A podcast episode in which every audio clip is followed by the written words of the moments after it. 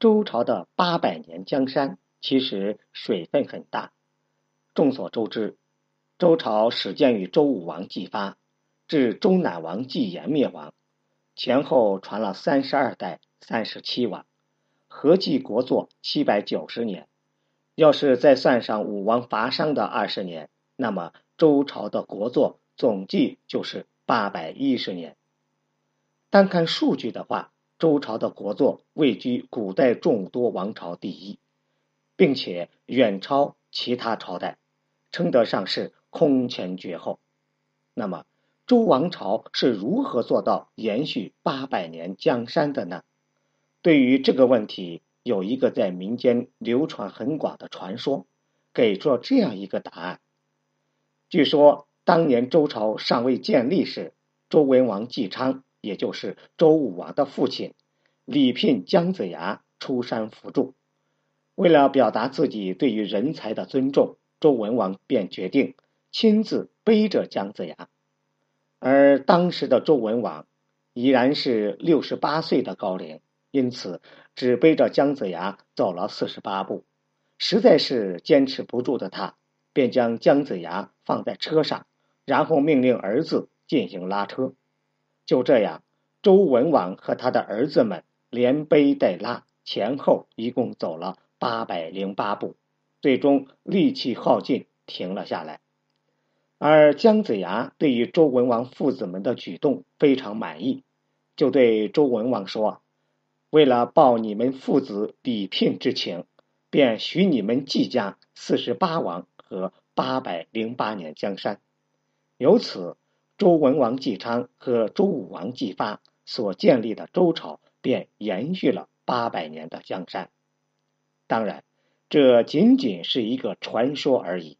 姜子牙虽说在周朝的建立前后确实立下了汗马功劳，但周朝江山的长短远不是他能够所决定的，并且周朝虽说表面上看似有八百年的江山，但实际上。这其中的水分很大，其真正能够代表权威以及行使权力的时间也仅有两百多年而已。剩余的大部分时间，周王朝差不多只是作为一个吉祥物而存在。之所以这么说，是因为从严格意义上来讲，看似拥有八百年江山的周王朝，其实被划成了三个阶段。第一个阶段，就是公元前一零四六年到公元前七七零年，这是西周时期。在这个阶段，周王朝是可以被称作真正意义上的古代王朝，其权威和地位都是令众多诸侯臣服的存在。周文王姬昌在去世之前，通过广施仁政，不仅在天下树立了仁爱之名。同时，也因此吸引了大批诸侯前来投靠，这就为其子姬发日后伐商打下了坚实的基础。同时，姬昌利用手中的征伐之权，将忠于商朝的诸侯一一剪除，更是为姬发伐商清除了不少障碍。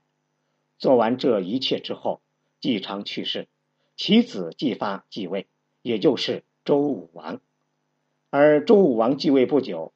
殷纣王便带兵讨伐东夷，由于殷纣王抽走了大部分兵力，因此周武王便意识到这是一个千载难逢的好时机，于是武王伐商正式拉开帷幕。最终，在经历了孟津官兵以及牧野之战之后，商朝都城朝歌被武王攻下，商纣王于露台自尽。这标志着商朝灭亡，西周也由此建立。在此之后，周武王先是定都于镐京，也就是现在陕西的西安，之后不断征伐，兼并了不少诸侯国。同时，为了有效控制东方的领土，周武王采用了封建亲戚以藩平周的政策。这个政策。即周武王将他的同姓宗亲以及功臣谋士分封到各地，允许他们各自建立诸侯国，通过这些自己人来达到拱卫周王室的效果。比如，谋臣姜子牙就设封于营丘，就是现在山东省的淄博，并在这里建立了齐国。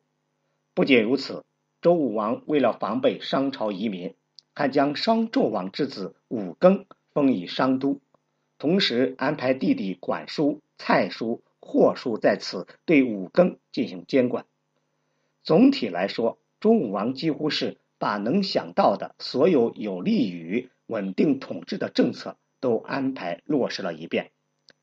而在安排落实完毕之后，周武王依然十分担忧。并且在这种担忧之中溘然长逝。在他死后不久，他的担忧变成了现实。著名的三监之乱爆发。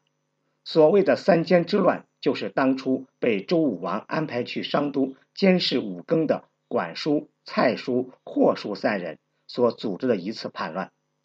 他们不满于周公摄政，同时又受了武庚的蛊惑，因此便起兵发动叛乱。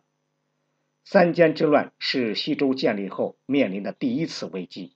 不过，好在当时辅政的周公亲自率军东征，最终平息了此次叛乱，得以让西周继续稳定的发展下去。而在三监之乱平定之后，西周进入快速发展的阶段。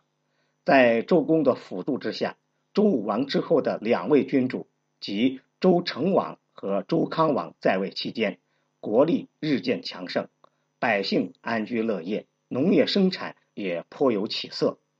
最重要的是，四方外族多有朝拜。这个时期是西周历史上最为鼎盛的时期，后世称之为成康之治。但在此之后，也就是周朝进入了昭穆时代后，开始逐渐走向衰落。这背后的原因有很多，其中不仅有犬戎部落的崛起，也有历代西周君主安于现状、耽于享乐的因素。总之，自成康之治之后的西周，再无武王时代以及成康时代的锐意进取之心，而西周的国势也随之缓慢的跌落。不过，即便如此。周天子作为中央政权的权威性还是相当强盛的，但随着周厉王的登基，这一切都为之一变。周厉王季胡是周朝的第十位君主，史料记载他出生时冬天下起了比拳头还大的冰雹，导致牛羊牲畜大量死亡，而他继位后更是暴虐成性，奢侈专横。致使国人对其十分不满，最终百姓不堪忍受，纷纷反叛周厉王。不得已之下，周厉王逃亡质地，数年后在质地去世。周厉王的遭遇其实标志着周王室已经不再被百姓和天下所拥戴。不过，到了这个时候，周天子还是具有一定威慑性的，并且为了拨乱反正，昭公、周公。两大臣采取了共和行政，总算没有让周王朝就此覆灭。但即便如此，当时的西周已经积重难返，整个社会矛盾重重，并且朝局也十分动荡。虽然继位的周宣王促成了宣王中兴，但依然难改其衰亡的趋势。而最终，周幽王为西周的灭亡添上了最后一根稻草。周幽王是周宣王之子，他比他的祖父周厉王更为昏庸。著名的烽火戏诸侯的典故便是出自他之手。而在他的这种昏庸之下，西周彻底没了再现辉煌的可能性。周幽王十一年，也就是公元前七七一年，因周幽王要册立宠妃褒姒为王后。同时还要立褒姒所生之子季伯服为太子，并且又下令废黜原王后申后和太子季依旧的名位，因此遭到了申后的父亲申侯的不满。于是申侯联合西夷犬戎攻打周幽王，并在骊山之下将其杀死。而周幽王一死，宣示着西周就此灭亡。从周武王建周。到周幽王被杀，西周前后经历了十一代，产生了十二个君王，国祚共计为二百七十五年。